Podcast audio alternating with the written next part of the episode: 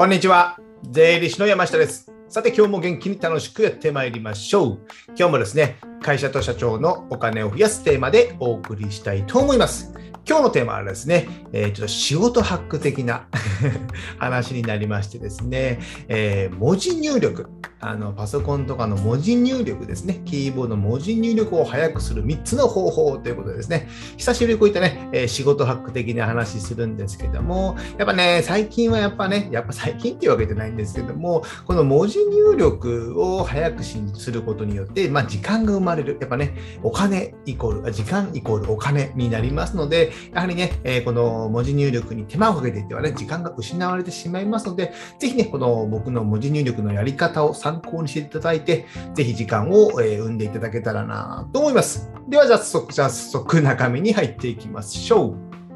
じゃあね、なんでそのね、文字入力を早くする必要があるのか、目的ね、この目的を明確にした方が良いので、ここを話すんですけども、やっぱ先ほど言ったように、やっぱ時間短縮ですよ、時間短縮。まあ、時間イコールお金じゃないですか。ですので、まあ、これを聞かれてる方は社長とかの経営者の方が多いかと思いますので、そのね、自分の時間をいかに生むか、作るかっていうのが非常に大切ですので、この文字入力に時間を取られていてはですね、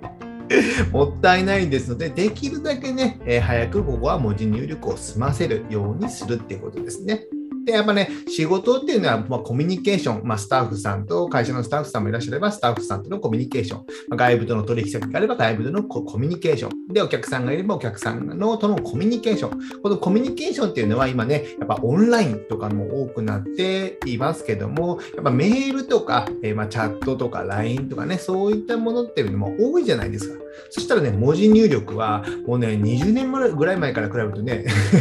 かなりの量にが変わってると思うんですよ。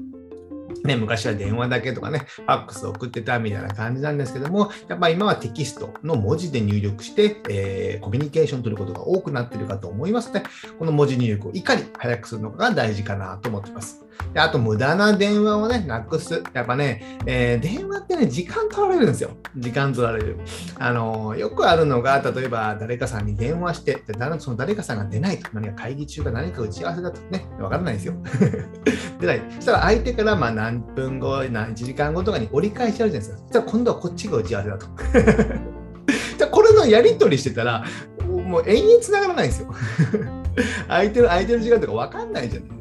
です。ので、この無駄なね、このね、やり取りをするのはもったいないですので、できたらね、もうテキストで送って、メールで送って、その要件だけ済ませて、返事だけもらうね。で、何か本当電話で必要であれば、えーもうその時間、電話をする時間を設けるってことですよね。何時何月何日の何時に電話をしましょう。オンラインミーティングしましょう。それでいいじゃないですか。そできるだけ電話を僕は減らしたいので、まあ、この文字入力っていうのを早くした方がいいってことですよね。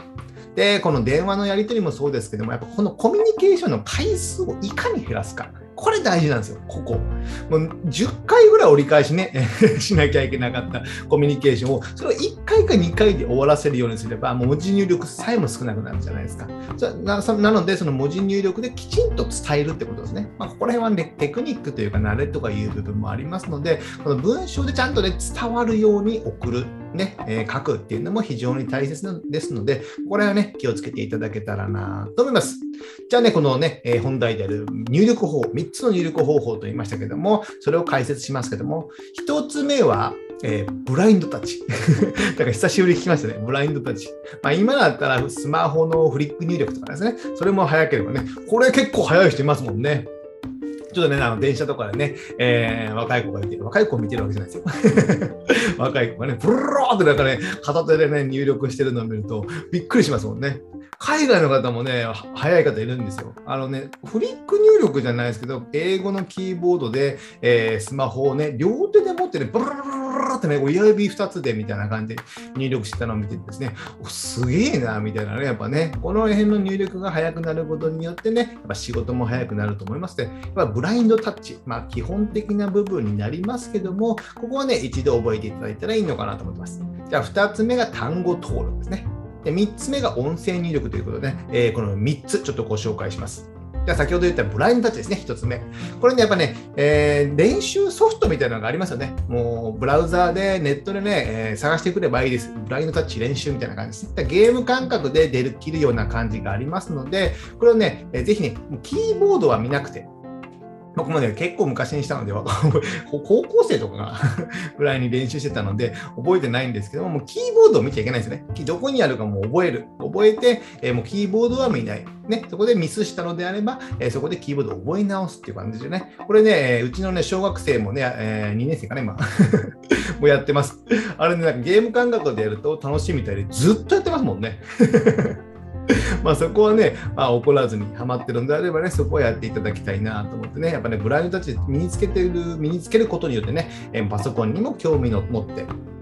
まあ、仕事も早くなると思いますので、ぜひね、このブラインドタッチを身につける。でね、えー、まあパソコンを変えるとかね、キーボードを変えるとかでもいいと思うんですよ。意外とね、えー、僕自身は今 MacBook Pro かなをメインで使ってますけども、えー、仕事場のところではですね、えー、事務所に置いてるのは、え Windows の何だったかな、Surface かなんかかな、Surface じゃないなんかね、Windows のパソコンなんですけども、やっぱキーボード打ちにくいんですよ、そっちでは。打ちにくい。なので、やっぱ MacBook Pro に慣れてる部分もあるんですけど、やっぱ MacBook Pro の方が言いにくいな。えー、打ちよ打ちやすいっていうのがありますので、ぜひね、このパソコンを一度変えてみるとかですね、あと外付けでキーボードを使うっていうのもありなんですよ。えー、うちのパートさんとかはね、まあ、ノートブノートパソコンを買ってますけども、そこにね、外付けで、えー、パソコン、あのキーボードをつけて、えー、入力してるっていうなるとね、やっぱりそこで早くなる。というのであればですね、外付けでキーボード、安いですよ、今だったらね、数千単位で買えますので、それを買ってみるとかですね、そういったものも買えるだけで、やっぱね、えー、入力が早くなりますので、ぜひやってみてください。あとね、そもそも論で爪を切るです。だからね、結構爪が長い方、女性の方だとね、ネイルとかされてる方も、まあ、それ僕より早い方もいらっしゃいますけども、基本的にね、爪は邪魔です。ですので僕も定期的にやっぱね、えー、爪は切るようにして、定期的にっていうのも変ですけども、まあ、爪がちょっと伸びたなと思ったらね、カチャカチャ当たったりするので、ちょっとやっぱ入力しにくくなりますので、ぜひね、爪は定期的に切った方がいいのかなと思ってます。これがね、えー、ブラインドタッチですね。ブラインドタッチはね、こ基本ですので、基礎のキーですからね、ぜひ覚えておいてください。じゃあ2つ目ですね。単語登録。この辺もね、やってる人やってない人がいるんですけども、僕はね、単語登録はね、Google の日本語入力というソフトを使ってですね、Google が提供している日本語入力というソフトを使ってですね、これを、ね、ダウンロードしておけばですね、Windows 版も Mac 版もあるんですけども、ダウンロードしておけば、えー、なんかね、覚えるんですよ。いろいろね、えー、Google さんやっぱ頭いいのでですね、自分がよくこと使う言葉とかを覚えるんですよ。あと、ここでね、単語登録ということで、えー、自分辞書みたいな感じですね。例えば、山下久之というのを自分の名前をね、やっと入力、ひらがなのや、ya とね、入力すれば、もう山下久之という名前がね、えー、辞書で出てくるんですよ。それすごいですよ。すごいですよ。まあ、僕からしては当たり前ですけど。そういったものを作っておくとかですね。で、10って入れるとかね。10と入れると、住所、自分の会社の住所が出てくる。自宅の住所が出てくるように、ね、も変換、登録しておくんですよ。僕、でってればね、自分家の電話番号とか、携帯の電話番号とか出てくる。あとやね、よく使うのはメールアドレスです。メールアドレス。何か登録するときによくメールアドレスを登録しますね。それいちいちいちいち、毎回毎回入力してたらもう時間の無駄じゃないですか。ね、ですね、えー、僕は目と入力すれば自分のメールアドレスがパッと出てくる。ね、こういうこのようにしておくことによって、ここね、数秒単位ですけども、もう打ち間違ったり、入力し間違ったり、メールアドレスをね、2回入力してくださいって言ってからね、2回とも間違ったりとか したらエラーで返ってきたりするじゃないですか。めんどくさいですよね。ですので、えー、ここに単語登録しておくことによって、入力スピードがかなり速くなります。かなり速くなります。で僕自身、挨拶のね、お世話になりますとか、いろいろあるじゃないですか。僕、お世話になりますはほとんど使わないんですけども、えー、何々さん、えー、こんにちは、山下ですか書く書くんですけども、コーッとね、入力すれば、こんにちは、天山下ですっていう感じでね、丸っていうね、もうここ登録してるんですよ。だから、コっても KO って入力するだけで、えー、僕のこんにちは、天山下です、丸っていうのはね、毎回出てくるんですね。あーって入れれば、ありがとうございました、みたいな感じでね。それ登録していくんですよ。で、これで自分自身をどんどんどんどん作っておく。ね、これね、スマホのね、iOS とか、えー、Google じゃなかった、Google のあれですよね。えー、アンドロイドか。アンドロイドでもね、えー、あるみたいなんで、Google 日本語入力っていうのがですね、ぜひね、この単語登録をどんどん増やしていって、自分自身をどんどん大きくしていくことによってね、えー、入力するスピードがかなり速くなりますので、ぜひこういったものを使っていただきたい。やっぱね、僕自身ね、えー、仕事ができるうんぬんっていうのもありますけども、自家自参加って、こういったね、仕事がなぜ早いかというと、こういったちっちゃなことのね、積み重ねの時間なんですよ。積み重ねの時間。ですので、この時間がね、えー、短くなることによって仕事が早く終わる。そしたらね、え人生豊かになるじゃないですか。他の遊びもできますよね。ですので、ぜひ絶対ね、えー、ぜひね、この単語登録とかをやってみてください。これが2つ目ですね。続いて3つ目。3つ目はね、3つ目ね、これやってる人ね、結構少ないと思うんですけど、音声入力ですね。音声入力。僕自身どれぐらいですかね。4、5年前以上ぐらいやってるのかなちょっと忘れましたけども、今、音声入力をやっておりまして、僕が使ってるのはですね、えー、まあ、いろいろやってますけど、えー、Kindle のね、本を書くときによくやってるのが、Google ドキュメントと iPhone と AirPods Pro。これをね、組み合わせてね、えー、やるってことです。Google ドキュメントというのはね、えー、ブラウザーで動くワードみたいなものですね。Google が提供しているワードみたいな。iPhone のスマホと、まあ、スマホに話してもいいですし、えー、僕はスマホを置いたりしてですね、AirPods Pro を、えー、耳に突っ込んで、ワイヤレスで、えー、iPhone とつないで、で、歩きながら、え、自宅の部屋とかで歩きながら、あとホテルとかでね、歩きながら、話すように Kindle の本を書いたりしています。これね、えー、かなりいいです。これね、Google ドキュメントも無料で使えますし、iPhone 自分で持ってれば使えますし、AirPods Pro ぐらいね、なんか音声入力あ持ってると思いますので、AirPods でもいいと思いますけども、これは絶対やってみるってことですね。で、手ぶらで話せるんですよ。で、まあ、話し方のね、やっぱり音声入力ってコツがありますので、まあ、慣れるのは必要なんですけども、それに慣れればですね、やっぱね、もう文字をキーボードで打ちる格段早い。これね、3倍どころじゃない、3倍から5倍ぐらい早いと思うんですよね。僕も Kindle で何万文字っていうね、本を書きますけども、それがね、まあ、一瞬までとは言いませんけども、かなりのスピードで終わる。で、あと、その音声入力は、100%じゃなりませんので、その音声入力で書いたテキストを再度読みながら編集する方がね、楽なんです。楽です。ね、一から叩いて、ね、叩いててキーボードを書いていくのもいいんですけども、その方が間違い少ないんですけども、えー、ある、えー、話しながらね、音声入力するとね、えー、文字もいっぱい書けますので、ぜひね、この音声入力力をやる。あとね、スマホのね、アプリとか、えー、僕スマホでメール送ったりするじゃないですか。メールの返信とかね。それもね、音声入力で書いてます。あと、タスクリスクととリストとかで、えー、何かね、えー、じゃがいもを買うとかするじゃないですか。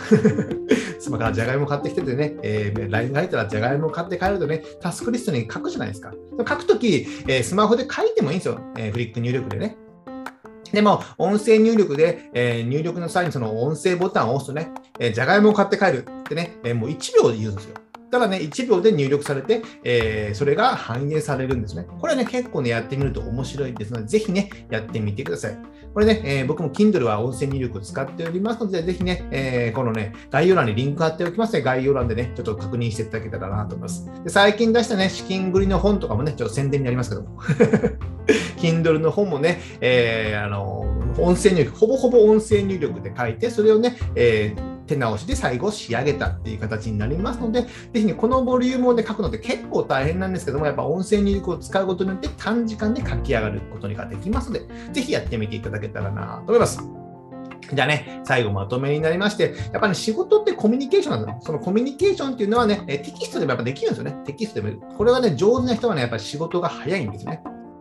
で、このそのテキストをの文字入力のスピードを上げることによって時間が作れるんですよね。時間が作れる。そうすることによってね、えー、生産的であって、まあね、プライベートも楽しく過ごせるじゃないですか。ね。で、これでね、あとね、音声入力ね、まだやってない方も結構いらっしゃるかと思いますので、ぜひね、音声入力はやってみてください。まあ、スマホ片手に一回喋ってみるとね、何かしらワード、あその Google ドキュメントでもいいですし、メールでもいいです。一体に言ってみ入れてみてください。こね、僕なんかね、えー、なんとかしてくださいみたいなね、LINE とかでもね、ボロボロボロボロって喋って、それを送信するだけでね、一瞬で終わります。だからもう、キーボード打つのがもう僕は面倒ですもんね。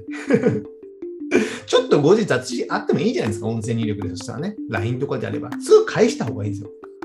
コミュニケーションでそのスピードがね、えー、じゃあね、えー、昔はね、えー、手紙が、手紙しかない時代は何日かかって、次電話があればいいんでしょうけども、電話でもやり取りは面倒じゃないですか。でもこの手が、あの、一瞬で、じゃあ返事が5分後あるのと、1時間後あるのと、次の日にやるのって、やっぱね、次に行動に移せないんですよね、相手の人は。ですよね、返信は早くする。早くすることによって仕事のスピードも相手も上がるんですよね。これはね、気遣いだと僕は思うんですよ、仕事のね。ね例えば僕が何かしらお客さんが迷ってる。それを僕に聞いてくるメールでね。で、それをね、1日を返したら24時間、ね、え、そのお客さんは仕事が止まる可能性があるんですよね。まあ、他のこともできますよ。でもね、えー、そのね、時間を5分後、10分後返すことによって、えー、その人の仕事はまた先に進むんですよ。じゃあね、お互いコミュニケーションがやりやすくなって、仕事もやりやすくなる、スピードもアップしますので、ぜひね、えー、この音声入力をやってみていただけたらなと思います。じゃあ今日はですね、えー、文字入力の仕方を解説しました。で最後に告知といたしまして、こういった僕がですね、えー、音声や、えー、音声で喋っていることをね、今ブログに起こして、え、配信しております。こちらね、概要欄にリンク貼っておきますので、え何か困ったこと、お金や税金に困ったことがあればね、こちらのページで検索窓からね、キーワードで検索してもらって、え勉強していただけたらなと思います。あとですね、Amazon の電子書籍である Kindle ですね。Kindle 電子書籍を出版してます。決算書関係の本が主になりまして、最近出したのがね、えー、Kindle の、えー、Kindle